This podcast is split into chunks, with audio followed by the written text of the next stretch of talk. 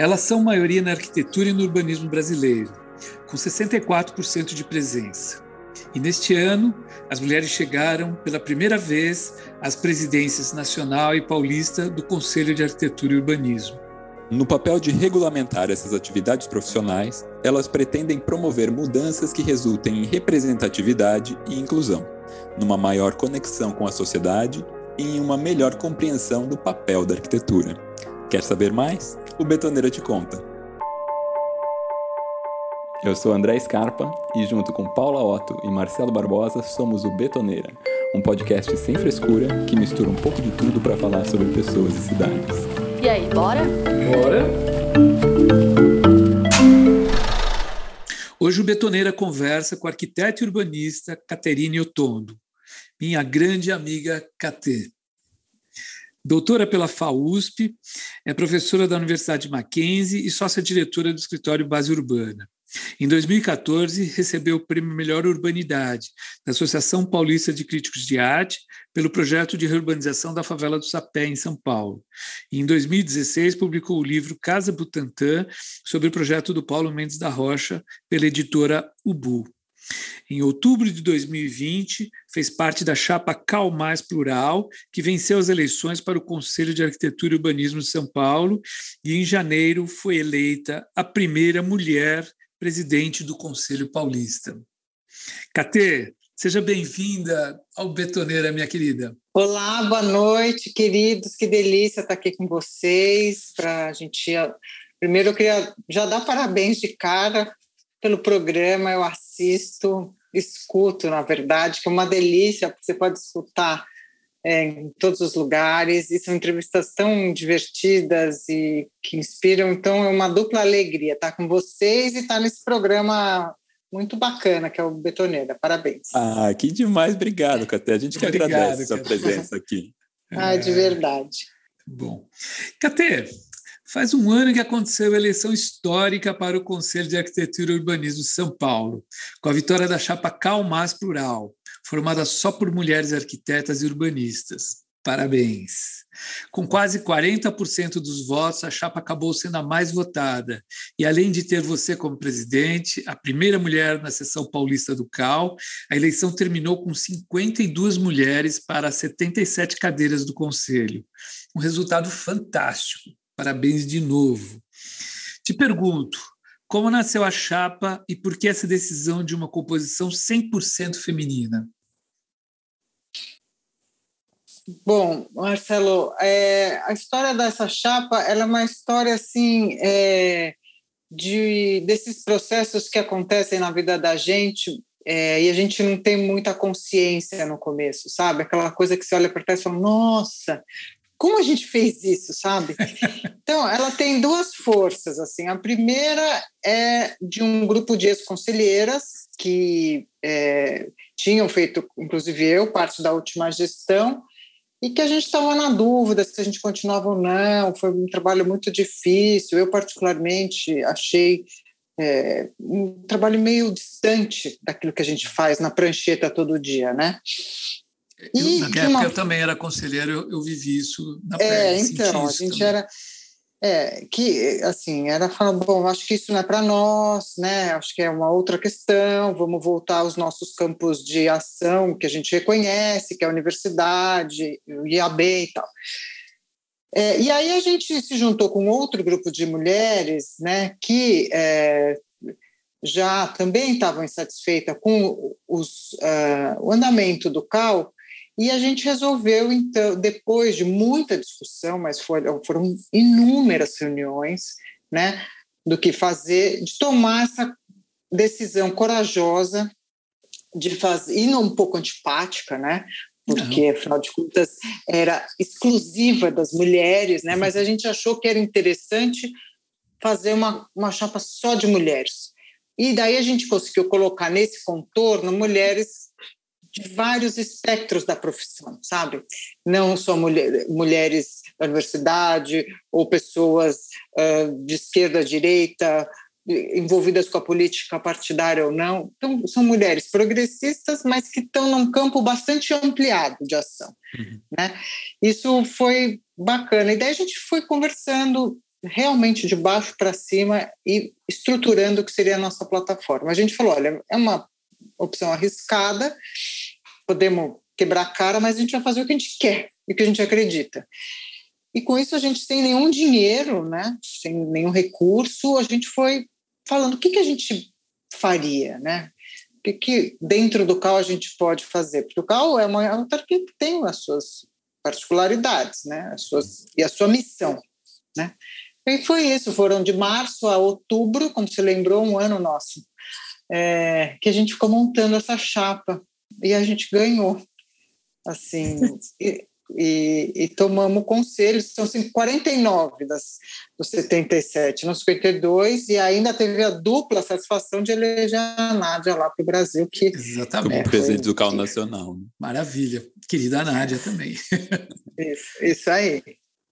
E a eleição, KT, além desses resultados inéditos, ela também ficou muito marcada pelo engajamento dos profissionais, né? Eu mesmo estava lá fazendo campanha para o CAL Mais Plural.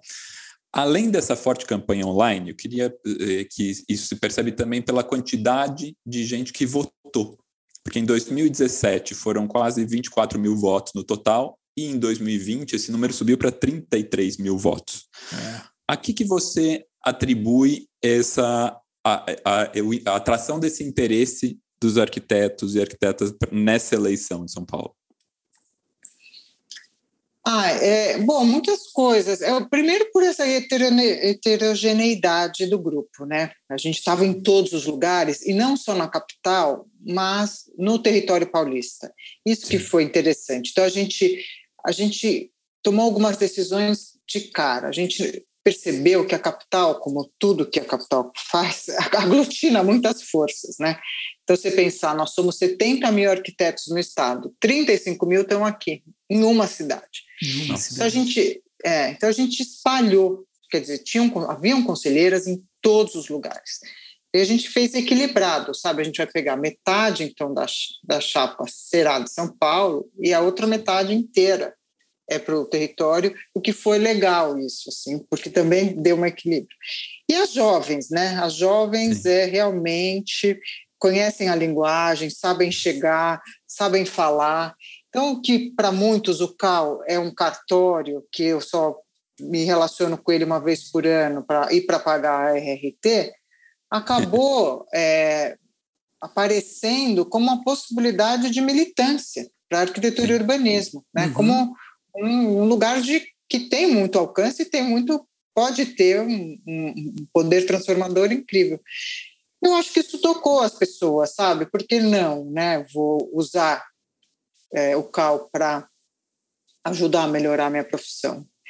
Agora, ainda é pouco, né? Se pensar 70 mil, 30 mil, mas eu acho que a gente. Acho que é um começo, assim. Acho que essa, essa gestão é um começo. Espero que seja um começo, assim, de um, uma virada aí, né? Esperamos também. Eu acho que Total. vocês estão, estão gestando uma, um trabalho muito legal. Né? Bom, no plano nacional também uma mulher, que a gente estava falando da, da Nádia, é, a arquiteta e urbanista Nádia Somek, ocupa pela primeira vez o cargo de presidente do CAL Nacional. Como você define esse momento para as mulheres arquitetas, tanto no nível federal quanto estadual? Que fatores levaram a esses dois resultados? O que é maravilhoso isso, né? Acho que foram é, construções muito distintas. A gente, a Nádia sempre era o número um né, da chapa, então, quer dizer, na eleição do CAL, para quem não conhece, é uma eleição meio parlamentar. Você uhum. vota numa chapa, né, e a proporção dessa chapa coloca o número de conselheiros no parlamento, né, que a gente chama de conselho, e esse conselho é, decide o presidente. A chapa mais votada tem o direito de colocar a pessoa que está no número um da chapa como conselheira representando o Estado no Brasil, na federação. Quando a Nádia vai para o Brasil, a gente teve, foi a chapa mais votada, a gente não tinha pensado que ela seria a presidente. Não foi, a gente nunca fez esses, essa conversa, né? Mas, o, somando o resultado dos outros estados, viu-se que também vários estados tinham eleito mulheres, né? A gente pensou, puxa vida, acho que aqui tem uma oportunidade. A Nádia foi muito corajosa, muito corajosa, muito disponível, é, porque ela já fez, ela já fez de tudo, né? Ela tem uma carreira muito consolidada, assim. E ela está lá realmente porque ela acredita no valor da nossa profissão, né? É um, é um trabalho gigantesco que ela está enfrentando, porque são forças que vêm de todos os estados, né? Então não tem que nem nós que somos um grupo coeso, que tem óbvio uma oposição, que faz parte e tal ela está lá construindo é, dia a dia um tijolo em cima do outro, né? Então é muito e segurando trabalho. uma barra pesada, né? Sim. Muito, muito com e com problemas de, de sistemas, né? Que nosso sistema chama CICAL, com questões políticas e com algo que eu estou aprendendo também, porque uma vez por mês todos os presidentes se reúnem, né? E antes era presencial, agora online, agora vamos começar a ter reunião presencial.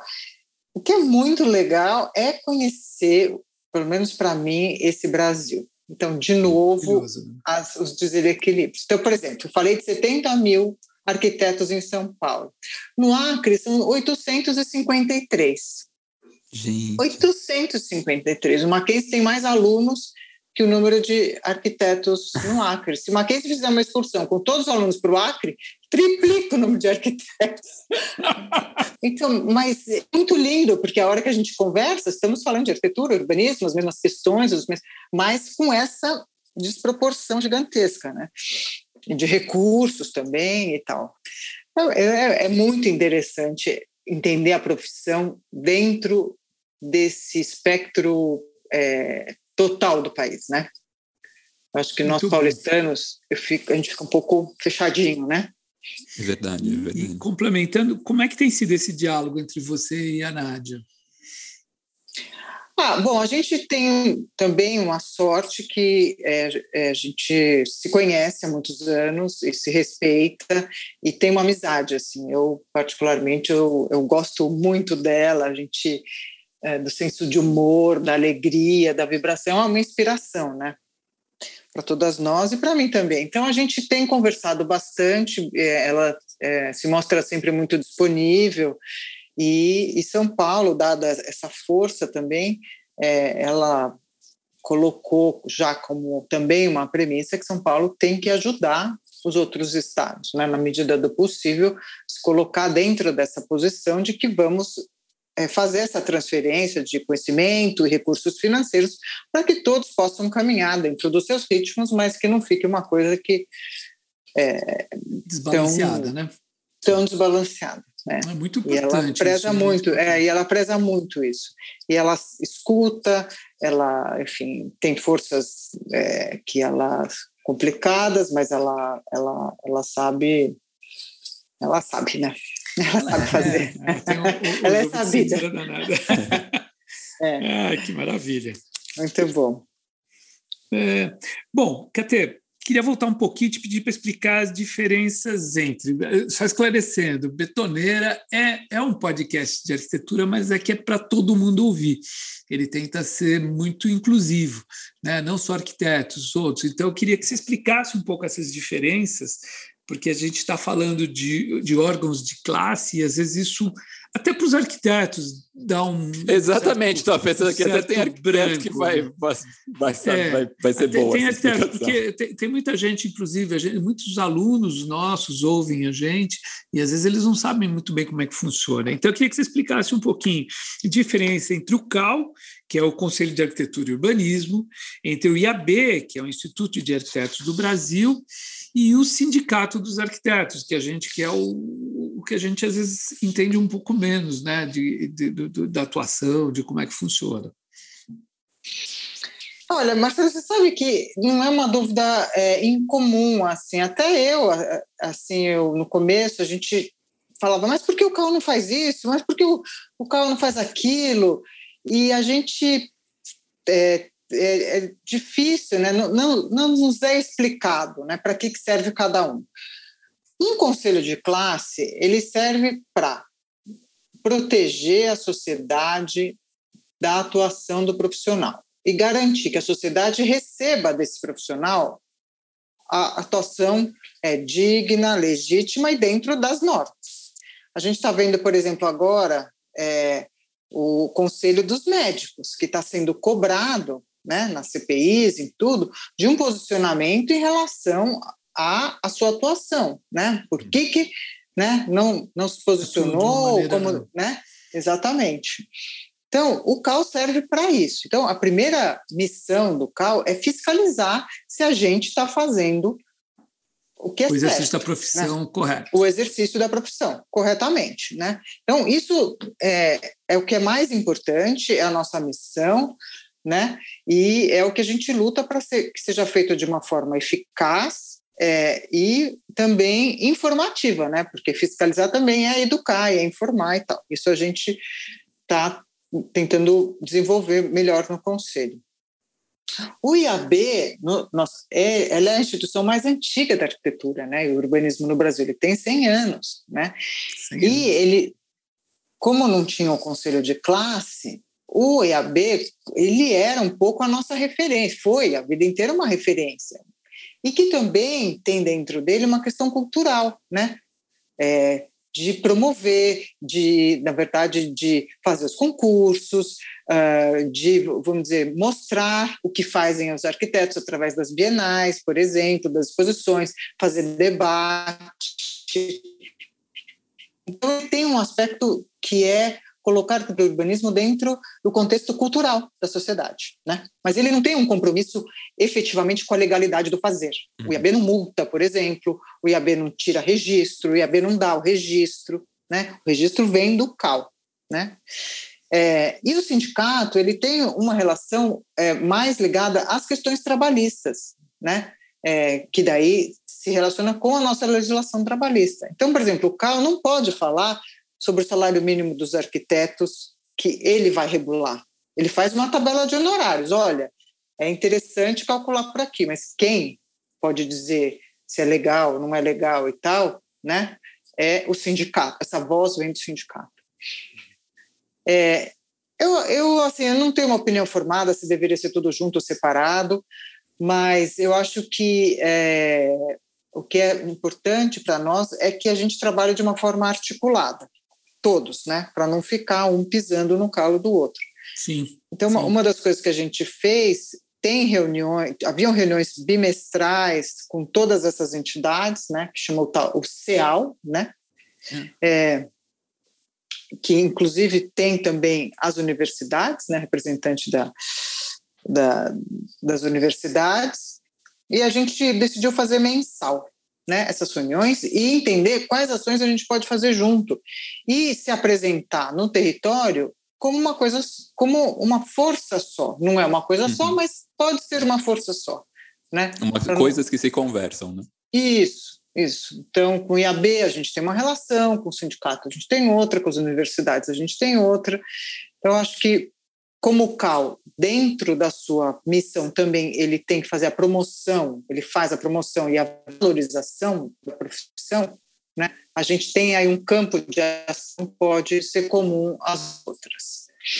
É, porque em, outros países tem o, o, o, Colégio dos Arquitetos, que na realidade junta junta um pouquinho o que é o CAL e o que é o IAB, né? Acaba juntando isso. um pouco isso.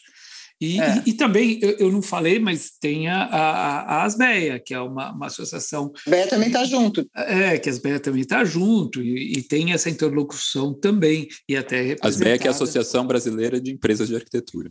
Isso, desculpa, é, de arquitetura. da Asbeia. Isso. A Asbeia também está junto, e é muito bacana, assim, porque né, eu gosto muito dessas reuniões, porque a gente é, percebe como cada uma tem a possibilidade de fazer uma parte né? Sim, não precisa sim. tudo. Ah, o colégio de Barcelona, por exemplo, que é um que porque depois quando aconteceu toda essa eleição, eu falei, bom, vou estudar, né? Quem sabe? é, e daí a gente, por exemplo, Barcelona tem um banco que, por exemplo, a nossa profissão é maravilhoso, porque é uma profissão tão instável. Se você tem um banco que te a, a, dá créditos para o escritório de arquitetura, né, ajuda no fluxo de caixa e tal, ajuda a comprar computador, programa e tal, seria maravilhoso. Né? Seguros especializados, né? Tipo, seguros seguro especializados. Obra, seguro de... Então, eu, eu acho que a gente é, vai caminhar para isso. A tendência seria essa, né? A gente ficar com um conselho que tem várias ações. E, e vale é. lembrar também que o CAL ele já foi um caminho ali inaugurando em, em 2010 de separar, né, um conselho exclusivo para a profissão do arquiteto urbanista. Até então, o, o, o conselho estava junto com os engenheiros e agrônomos dentro do CREA. Né? É. Que, Não, aliás, isso foi uma luta muito antiga. Que, olha, essa luta é começou no final da, da, década de 60, né? Nossa. E, e, é, e ela demorou, e eu acho que é um conselho jovem, por isso que eu acho muito uhum. importante os jovens participarem, porque eles Sim. têm a possibilidade de, dentro do CAL, fazer uma coisa diferente, sabe? Porque o modelo que a gente tem, que a gente tinha, era do CREA, mas a gente não quer o CREA, a gente quer o Conselho dos Arquitetos. E a gente, assim, os, os nossos colegas engenheiros, que a gente trabalha todo dia junto, né, é, tem a sua organização e a gente precisa ter outra, com outros modelos, né? Claro. Então, é quase que é, é, o Cal é meio uma criança, assim, né? Ainda. A gente tem. Isso me anima muito. Claro, Realmente. porque é justamente a oportunidade de ser propositivo, né? Numa isso. coisa que está nascendo agora.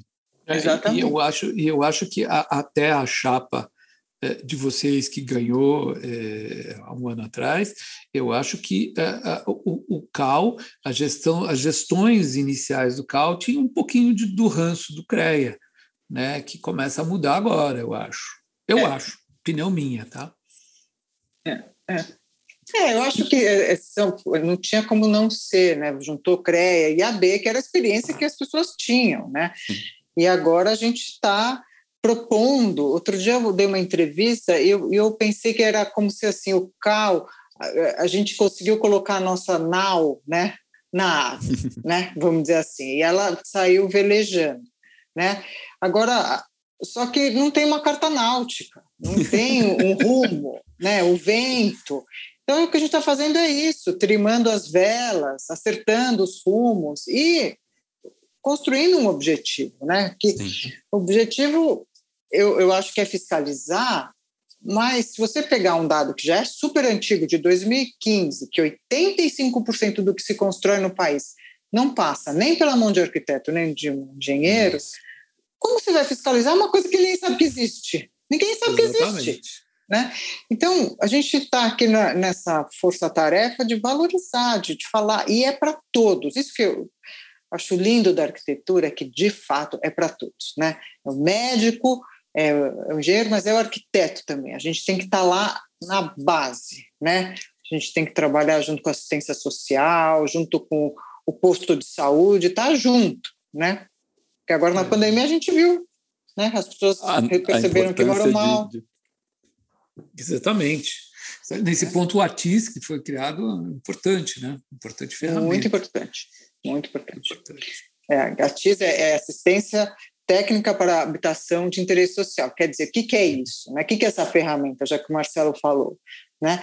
Você cria é, é, mecanismos de levar assistência técnica a uma comunidade, né, que seja para fazer é, projetos de, de, recuperação de casas ou de, de, edifícios, ou a própria regularização fundiária, né, como que então é, é, é uma ação nossa muito bacana, né, muito interessante, que pode ampliar muito.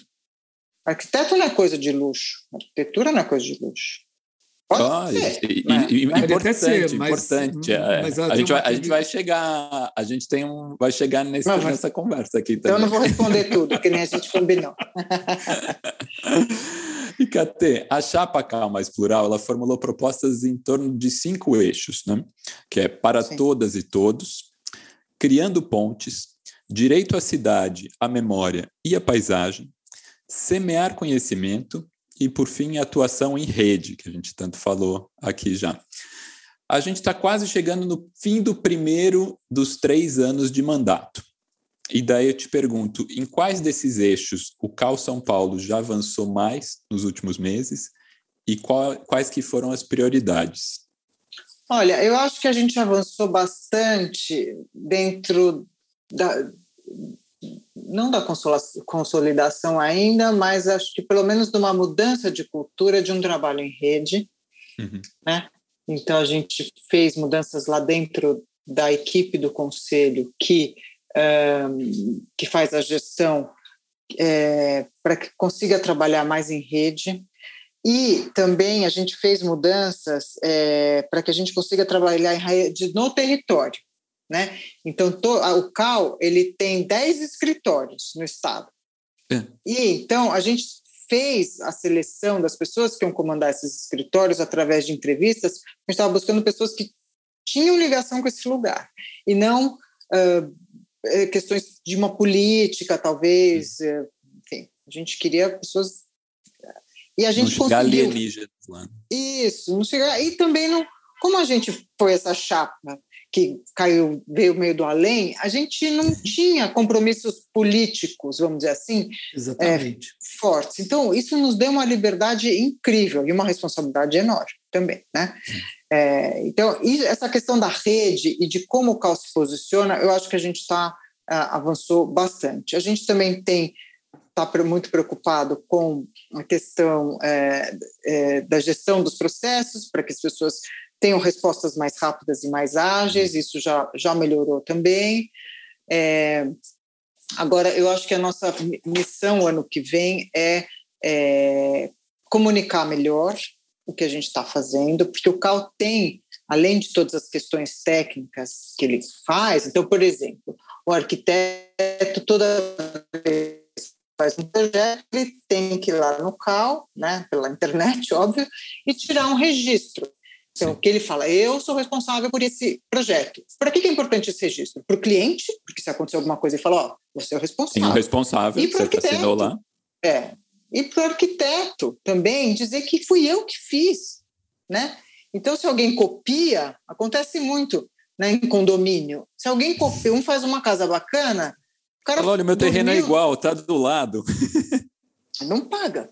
Então ele tem um documento falando isso, é meu, é meu conhecimento, né?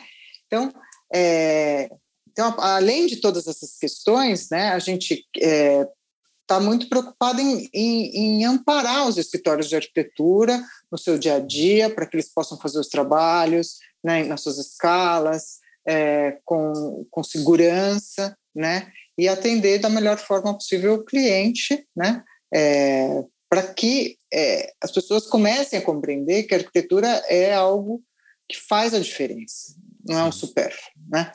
Então, acho que desses eixos, daí tem, tinha um eixo também, desculpa, que a gente estava muito preocupado com a questão da inclusão, né? Mas a gente com, com, é, fez uma uma comissão, né, dentro do CAL, tem várias comissões e cada comissão tem um tema, uma é das finanças, outra é da, por exemplo, política urbana, outra é do exercício profissional, da ética, né? E a gente fez uma comissão de diversidade, porque a gente está muito preocupada não só com a questão das mulheres, mas, por exemplo, à medida que a gente vai envelhecendo, né, da população é, sênior, como, como que essas pessoas se relacionam com a profissão, né? Ou dos jovens, ou é, da questão de gênero, né? carteirinha, o que, que eu coloco na carteirinha. Então, eu acho que é, é uma coisa muito importante estar fazendo um trabalho de levantamento de dados para a gente saber, né? Uhum. Que isso foi uma das coisas que a gente conseguiu fazer logo no primeiro semestre, né? Ah, que máximo. É, é, foi bem legal isso. Então, a gente está agora, contratou, depois de uma licitação, o planejamento estratégico que vai pegar, de fato, tudo isso que a gente pensou, já fez e colocar numa estratégia para que no final a gente consiga medir e ver o que, que de fato foi feito e o que pode ser continuado e tal.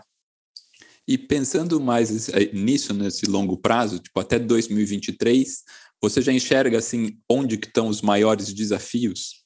E desses cinco eixos que a gente que a gente falou aqui, você já percebeu algum que tipo um esse vai ser mais difícil do que realizar do que a chapa pretendia?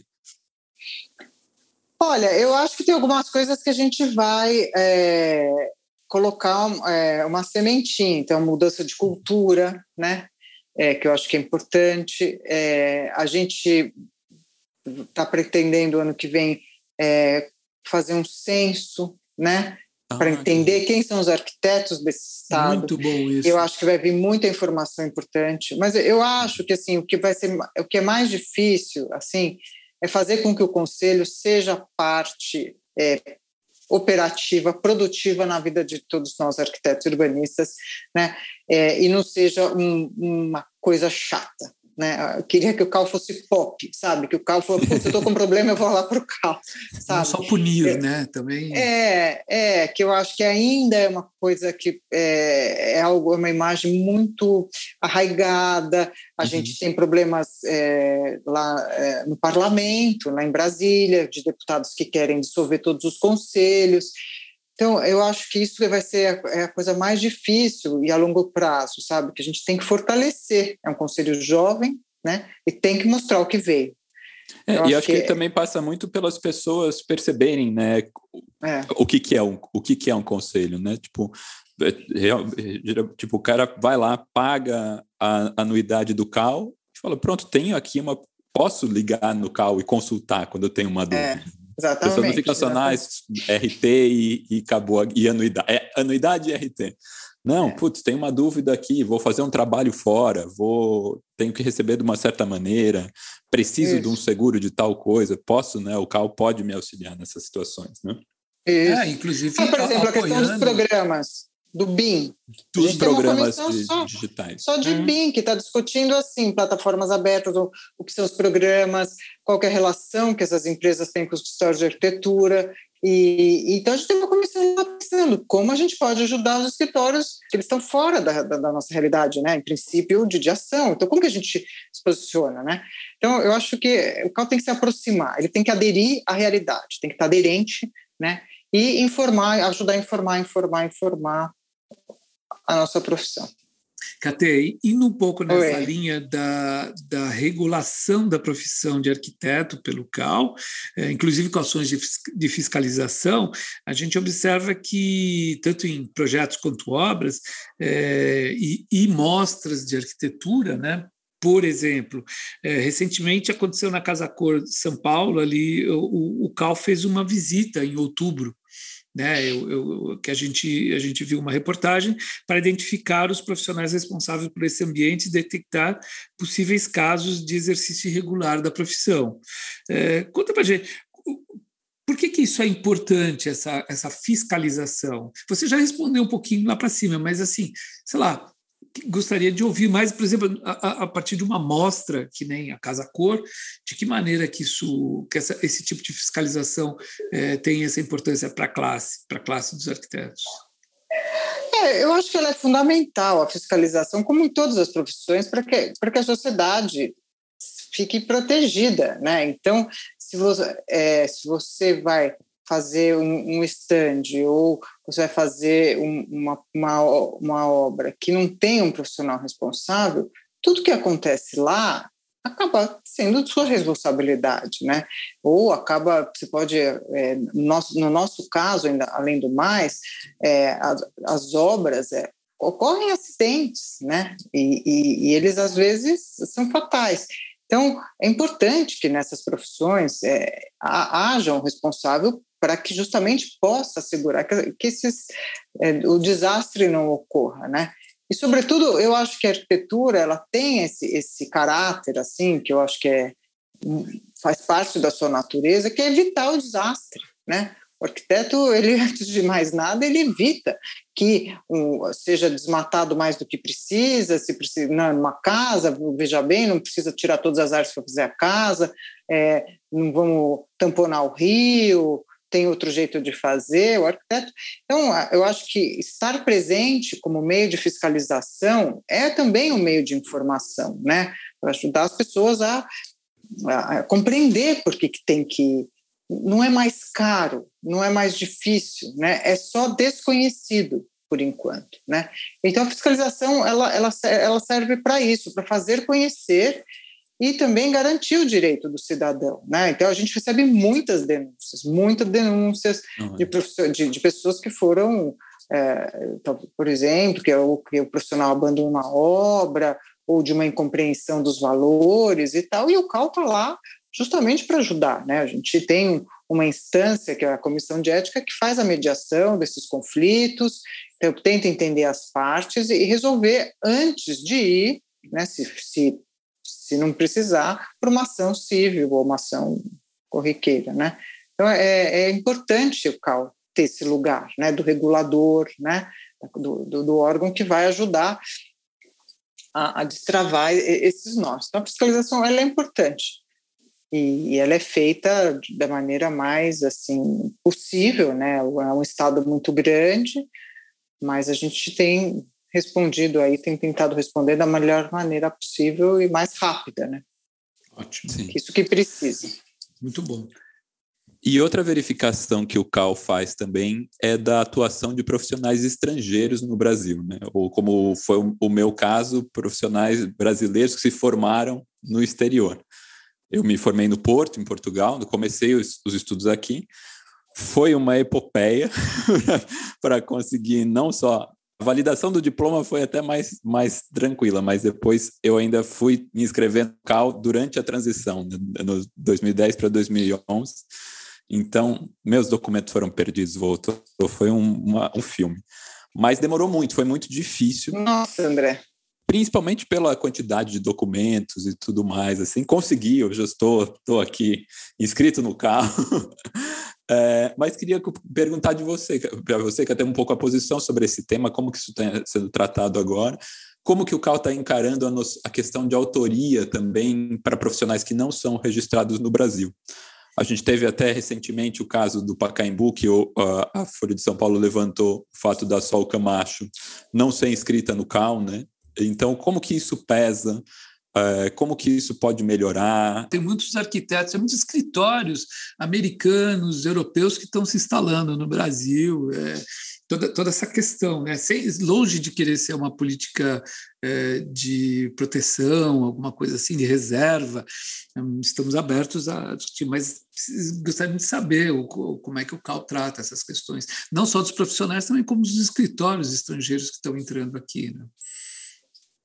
Então, eu acho que também, é, acho que André e Marcelo, aí tem uma confusão, né? Como eu estava falando do, do sindicato e do IAB, né? Uhum. A regra do CAL é, é, ela é uma. Todo arquiteto é, diplomado no país, com diploma brasileiro, tem direito ao seu registro de arquiteto urbanista. Então, o CAL não faz validação de diploma, o CAL não verifica currículo, o CAL não, ele nem pode cobrar das universidades um currículo, né? Então, é, é uma, uma questão com o MEC, por exemplo, né? Depois a gente pode falar disso. Uh, mas o CAL vai do diploma para frente. Você tem o seu diploma brasileiro, você vai para uhum. frente. Né? E se ele for validado pela Universidade Brasileira, então aí tem o seu registro. Se tem casos, eu acho que, é, assim, é, o que a gente imagina como arquitetos urbanistas, a nossa profissão é uma profissão universal, né? A gente pode fazer um concurso, a gente fez com a uhum. Caiaba na Antártica, que a gente Olha. foi formado para isso, a gente compreende, né? A gente é capaz, a nossa formação é tão completa que a gente consegue interpretar, né? Que, situações que nos são estrangeiras, vamos dizer assim, Sim. faz parte da nossa profissão. Mas o país tem uma regra, essa regra é essa. Né? Eu uhum. acho que o que foi complicado na questão do Paquembu é que até regras mais simples, o escritório que vai fazer o projeto precisa estar registrado no CAL, não estavam sendo cumpridas, né? Então aí, de fato, é, é, fica mais complicado, né? É uma ação, não tem, é, não são ações personalistas, você não pode, você pode, você não pode, mas são ações regulatórias, assim, uhum. né? Eu, eu acho que poderíamos todos baixar as fronteiras? Sim, eu acho que sim. Isso, mas isso é uma posição minha. Mas agora, como presidente do CAL e, como arquiteta também, se a regra vale para um, vale para todos, né? Você passou por um super um processo que foi em Fandom, eu também comecei a estudar fora, né? E, e voltei justamente porque me falaram, olha, se você não isso em 1900 e Nossa, tipo, né? Você está fazendo uma outra coisa lá para crescer é. e os caras falam, olha, volta, porque senão você não vai conseguir, né? Eu, super... eu, eu ouvi é, isso também. Sim, é, foi, é, toma cuidado. Eu fiz uma escolha, enfim, tive uma formação excelente aqui no país, não, não devo nada legal. Mas eu também, quando eu fui, eu fui morar nos Estados Unidos, eu, eu não podia fazer absolutamente nada como arquiteto. Eles olhavam meu diploma e davam risada. Falaram: olha, aqui você tem que fazer nove provas. Você vai fazer nove provas? Eu não ia, não conseguia fazer. Daí eu ia ter que ir para a faculdade e tal. O cada país tem sua regra. Essa é a nossa. A gente pode querer mudar? Pode. A gente acha que é importante mudar? Pode. Então vamos trabalhar, vamos conversar. E tem, mas já tem algum caminho nesse sentido, assim, de não. Tipo, melhor. Não, por enquanto não, continua não, a mesma. Não, acho que a regra é essa. A gente, o que a gente está fazendo? É, criando mecanismos lá dentro para análises mais expeditas. É, é isso, tá... isso que eu, que eu perguntava sim, até. Sim. Tipo, e a gente está fazendo um, uma tendo uma relação muito muito próxima com as universidades né a gente Sim. Isso é, ótimo. É, tem uma comissão é isso, isso eu senti na, na, minha época, é, isso eu senti uma, que eu que acho que já é uma melhoria. Porque é. na, quando eu fui fazer, eu fiz o processo, o processo foi feito pela USP, né, tem que ser feito pelas universidades federais, mas quando eu cheguei com meu diploma validado, no, no, no CAL, então depois falaram, não, peraí que a gente tem que começar de novo, porque é outra, é, a gente tem que fazer, refazer esse processo, quase, quase como se o CAL na época precisasse revalidar o diploma, quase não confiasse, não pudesse confiar na universidade. Eu falei, meu, é. isso daí vira uma loucura mesmo. E daí, daí também justifica muitos arquitetos até optarem por não, então não vou tentar porque é um caminho dificílimo. É. Consigo alguém que alguém monta uma equipe, que eu tenho pessoas que estão habilitadas, como muitas isso. vezes os arquitetos estrangeiros fazem, né? Tipo, é. fazem parcerias. Eu mesmo estou fazendo parceria com um arquiteto norueguês para poder fazer uma obra, uma obra no Brasil. Então acho que vira é. esse. É, eu acho que sim, né? Eu, eu, acho que o que a gente pode melhorar são esses processos, né? É, de, de, documentação. Vivemos num país altamente burocrático, né? É, agora eu estou é, assim, a, o que é uma licitação pública, assim, é, é impressionante, é impressionante. Agora que a gente está fazendo isso todo dia, lá no conselho, se falar, realmente se entende porque é tão difícil, né? Porque as coisas não saem. Eu, eu acho que Brasília, às vezes fico pensando, Brasília só, eu não sei como fizeram Brasília. Alguém meteu o louco. Porque você Vai. imaginar o esforço. Não, eu acho que o Neymar não tinha que fazer certidão negativa de falência, 11 certidões, né? Vamos combinar? Então, é muita burocracia, são processos que desanimam mesmo. Então, o que a gente está fazendo é aumentando nossos canais de comunicação, ficando perto das universidades. A gente está fazendo vários fóruns com os coordenadores de curso para entender onde pega, né? E, e, e, aí melhorar. Mas eu, eu, assim, eu acho que, não sei se eu vou entrar na pergunta da frente, eu particularmente acho que a nossa profissão é uma profissão sem fronteira. É, Exato.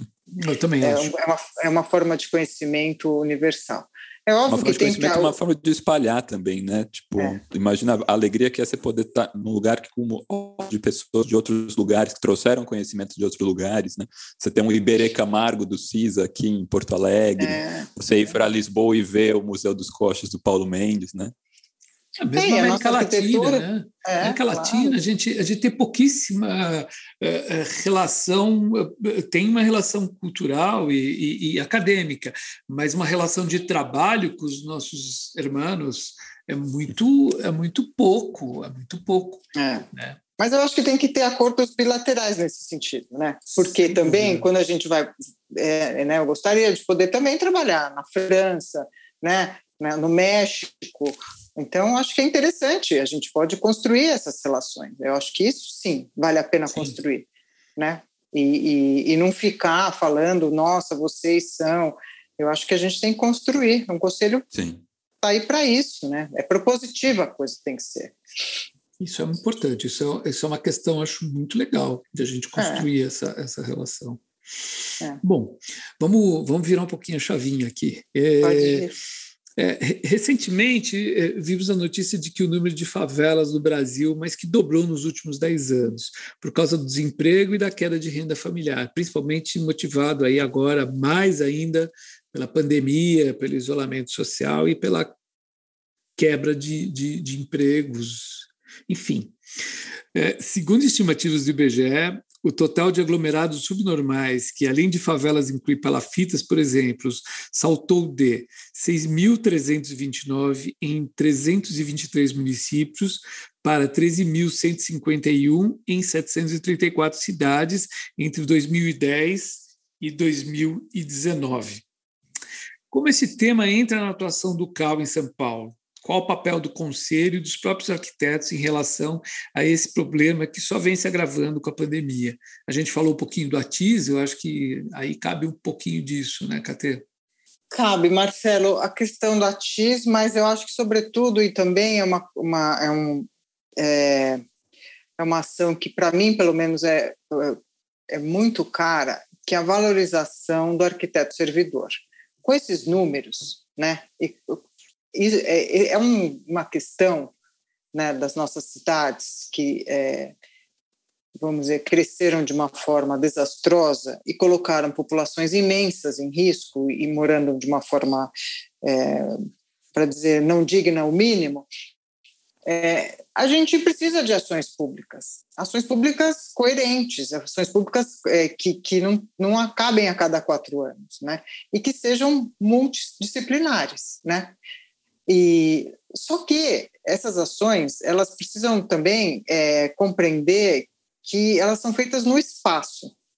E quem entende de espaço somos nós, arquitetos Sem urbanistas. Dúvida. Né? Mais do que qualquer e, coisa, né? Então, e a gente é capaz de olhar uma situação, por isso que eu acho que é, as questões privativas das profissões, para mim, não, não entra na, no, no meu léxico, porque a, a gente olha uma situação e a, o que, que o arquiteto urbanista faz? Ele toma todas as questões da situação, o clima, as pessoas, a memória, o lugar, a água, a enchente, a árvore, escuta tudo isso e faz uma síntese, que é o projeto de arquitetura. É isso que a gente faz, que vai ser colocado no espaço ou retirado, porque o arquiteto também sabe muito bem retirar o que não precisa, né? Agora, os arquitetos precisam estar no poder público, precisam estar nas autarquias, na instituição. Então, a gente já fez uma reunião com a FDE, a FDE é uma, a Fundação de Desenvolvimento para a Educação, é uma escola de arquitetura, tem 40 arquitetos lá que, no, que são invisíveis. As prefeituras, os 625, nunca sei 625 ou 645 municípios do estado, não tem arquiteto. Outro dia a gente fez uma reunião com muito bacana com os, os municípios do Alto do Tietê, tem dois arquitetos, né? uma área territorial gigantesca. Nossa. Então, a gente está fazendo uma campanha enorme de valorização e reconhecimento desse arquiteto servidor né, para que o jovem, Super quando se forme, queira trabalhar nas Sim. áreas, né, no setor público, né, porque são projetos ultra interessantes, né, e de uma formação incrível, mas que não, não estão valorizados. Já foram em outros momentos, né? Bom, a gente tem o, o, grandíssimo Rei Di, né? É, com a Carmen Portinho, é, né? mestre, é, mas, assim, é, mesmo os que trabalhavam na esfera privada, né, sempre tiveram colaborando na esfera pública, né? Então, eu acho que a gente, é, eu acho que o André falou da, de uma das dos, dos, objetivos, assim, eu gostaria, assim, nós gostaríamos de no final de 2023 ter uma proposição, uma propositura é, efetiva para esses arquitetos servidores que, que não uhum. estão representados, eles sim, não estão representados no conselho, né? É, eu acho que a gente precisa é, valorizar. Imagina, sim. se você tem uma prefeitura que é uma prefeitura, sei lá, de 50 mil, a gente está fazendo esse levantamento. Quais são as prefeituras que já têm plano diretor, quais que não têm, quais que precisam fazer. Então, o qual está indo até essas prefeituras, a gente está fazendo uma ação de aproximação para falar, olha, a gente pode ajudar, a gente pode fazer um chamamento, a gente pode explicar como faz, o arquiteto faz é, processos de ambientais. A gente fez uma reunião muito interessante com o subsecretário do Meio Ambiente, uma das primeiras, o Eduardo Trani. A questão ambiental passa, é, passa pela arquitetura, gente. Né? Sim, a gente tem claro. né, é, são o agenciamento dos maciços arbóreos, as águas, né? como que vai fazer? A favela vai chegar perto, não vai fazer chegar perto, vai remover todo mundo, né? Como que faz isso? Não pode, né?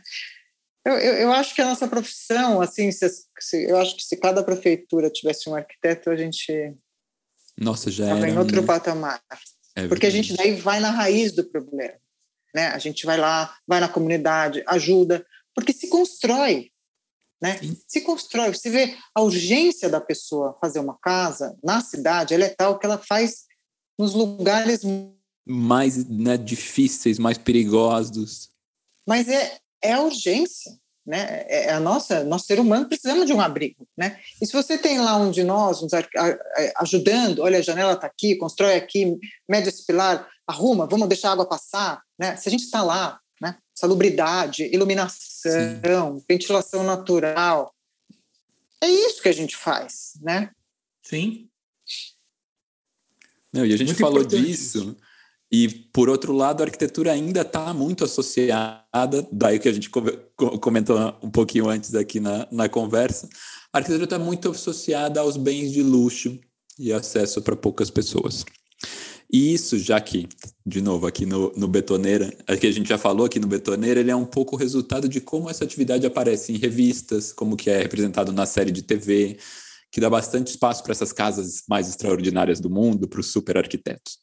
Na sua opinião, Kate, qual que é o reflexo disso no dia a dia da profissão e como que a gente pode melhorar essa, essa questão na cultura arquitetônica do Brasil?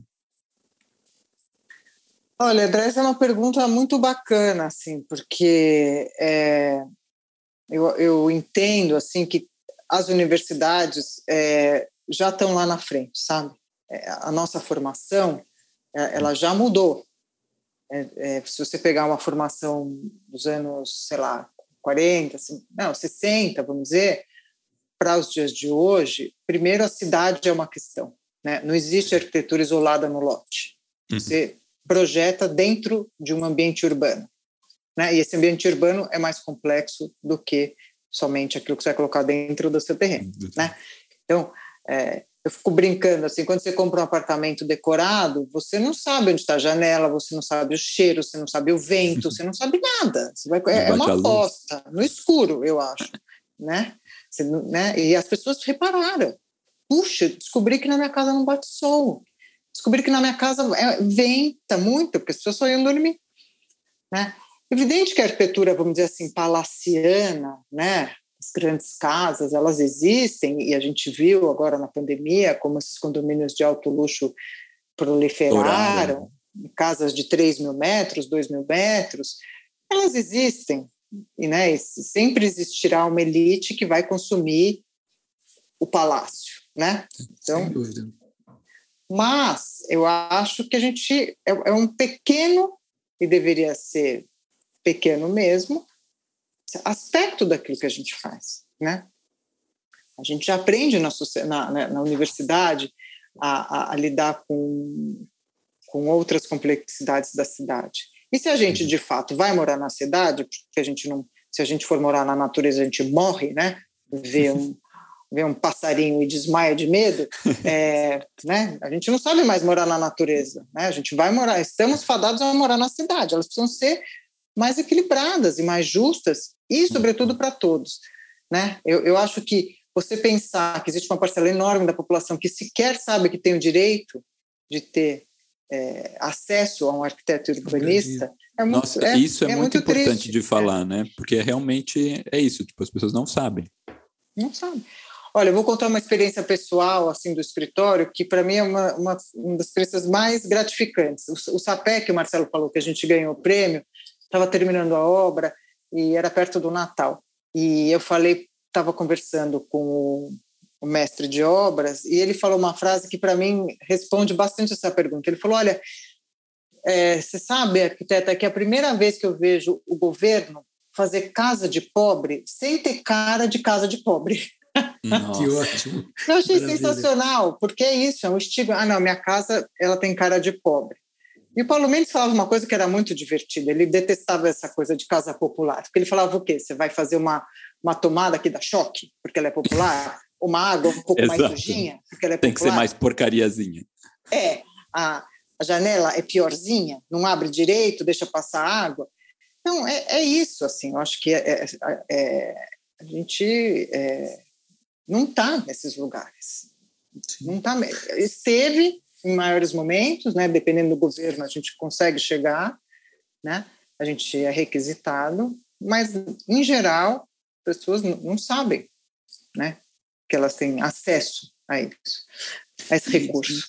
E isso passa também um pouco por uma a gente né, falou de, de arquitetos nas prefeituras, a gente falou dos, da, dos próprios arquitetos buscando essas outras frentes. Atribuições, né? Atribuições, mas tem também uma coisa de conscientização do público, né? De é. mostrar que a arquitetura não é só para ter a casa igual a da novela. É, mostrar é o que, que o arquiteto faz. É, isso aí. É, é isso que a gente está tentando construir lá, sabe? Que quer dizer, além da fiscalização, que eu acho que é importante, fundamental, claro. e é, é, valorizar, fazer chegar a mensagem, sabe? Eu acho que isso que a gente quer, fazer chegar a mensagem.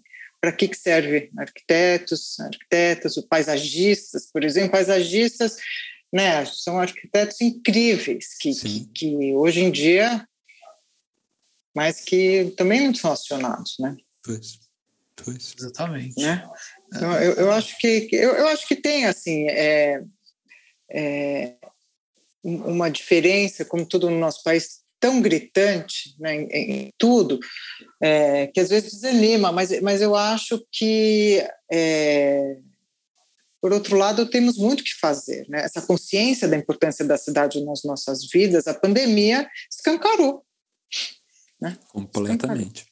Para finalizar, Cate, queria te perguntar que ações o CAL de São Paulo tem atualmente em relação a apoios e patrocínios para livros e exposições sobre arquitetura e urbanismo. Vocês têm uma, uma, um procedimento de, de, de, dar uma verba. Eu mesmo fiz o, o livro do, do, do Adolfo Franz Repp, é, fantástico, consegui fazer a, a, o livro sobre meu doutorado a partir de uma fundação que se inscreveu no CAL e conseguiu um, um patrocínio. Né? Então, acho isso super importante, pra, principalmente para o pessoal que faz um doutorado, ou escreve um livro, ou tem alguma ação social, que ele possa fazer isso com o apoio e o auxílio do CAL. Queria que você explicasse um pouquinho mais essa, esse, esse patrocínio. Tá. O CAL, uh, o conselho, né, ele tem alguma, tem uma verba, é, tem duas verbas que são específicas para a gente é, poder cumprir com essa, vamos dizer, meta de valorização da profissão, né, e, e fomento que a gente chama. Uma é que 2% da arrecadação do conselho por ano vai para essas ações de ATIS. Isso é lei. Né? A gente está aumentando para 4, vamos ver se a gente chega em 5. E tem esses editais que eles é, são muito importantes porque é uma maneira do CAL é, poder, o CAL não é uma editora, a gente não vai publicar livro e nem é o IAB, por exemplo, para fazer exposições, mas a gente pode ajudar quem quer fazer, né? Então, esses são uhum. esses editais. Esse ano a gente resolveu dar uma é, fazer duas coisas. A primeira que a gente percebeu, que a grande maioria é aqui de São Paulo da cidade, então, a gente tá, é, viu que é, no território paulista as pessoas têm dificuldade de acessar, porque acham difícil, é complexo, não entendem a documentação. Então, tem algumas instituições que já estão mais acostumadas. Então, a gente está fazendo uma capacitação para ver se a gente consegue trazer ou novas, é, novos participantes, né? E estamos também é, aumentando as verbas para poder caber todo mundo. E aí, Ótimo. esse ano, a gente fez, já estamos abrindo agora, né, o primeiro, vamos fazer mais o ano que vem, a gente adicionou dois itens que eu acho interessantes. Além da publicação, disposição, divulgação, um é uma questão da memória do acervo. A gente está vendo, né, enfim, vocês, quem conhece a minha trajetória acadêmica sabe, da questão é, em relação aos acervos né, dos arquitetos, é, que, das arquitetas que estão desaparecendo, porque não tem lugar e tal. Então, a gente está fomentando ações para é, equipes e instituições, organizações não governamentais que, que estejam trabalhando na questão de preservação dos acervos de arquitetura e também inovação. Quais são as ferramentas né, que a gente pode usar desde o celular, é, no iPad ou é, nas mídias sociais que nos ajudariam né, para trabalhar melhor. Né? Então, inovação eu acho que é um edital interessante. Ótimo. Acho que os jovens podem se interessar. E essa questão dos acervos que a gente precisa encarar de frente, e mesmo que os, que os assim, que os editais, eles, é, vamos dizer, esse é específico sobre a cerveja não se realizem assim de uma maneira super ampla, mas se a gente fizer um, já é o uh, motivo para o debate, né? O que estamos querendo fazer com os nossos acervos, onde eles estão e como vamos cuidar da nossa memória, né? Até é, porque a gente está falando isso aqui hoje, no dia 19 é, de outubro, a gente acabou de saber que o acervo do Lúcio Costa está indo para a Casa da Arquitetura pra, pra em Portugal, Portugal também. também né? É, infelizmente. É, então. É, eu acho que são coisas que, por um lado, né, o, o Paulo Mendes falava assim, é, ele falava uma coisa sempre engraçada. Ele falava assim: Portugal é, perdeu a chance de entender que ele não precisava tratar a gente como colônia e eles a metrópole. A gente podia ser um grande país com mar no meio. então, eu acho é isso. Somos um grande país com mar no meio e, e enfim. É, mas eu acho que a gente precisa entender o lugar do acervo. A gente não se posicionou, pelo menos aqui no estado, do que a gente quer, né? Uhum.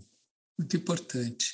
É, né? Até maravilha de conversa. Eu acho que ah, foi delícia. muito esclarecedor todas essas questões e eu acho que isso é muito importante para toda a comunidade dos arquitetos, para os estudantes é. entenderem melhor como é que funciona o CAL e o que, que é o CAL.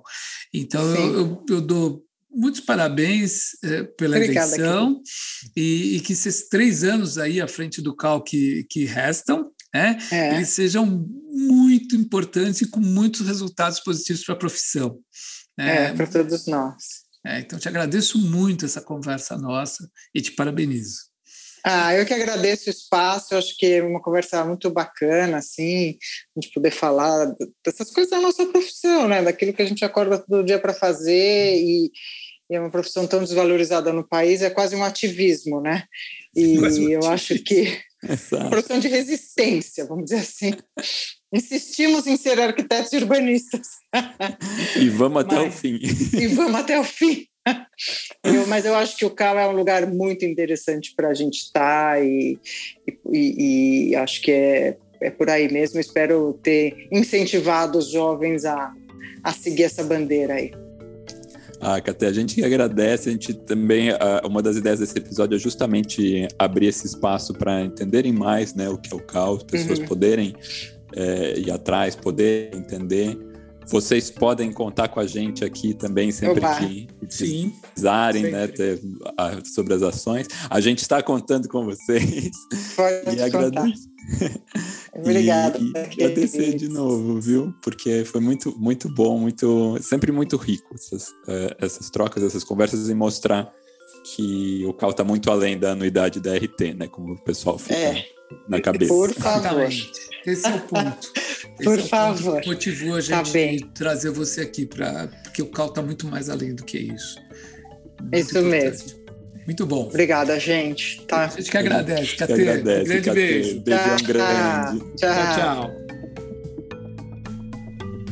Este foi mais um Betoneira. E este episódio contou com trilha sonora de Mário Capi, identidade visual de Flora Canal e Stefano Azevedo Aita.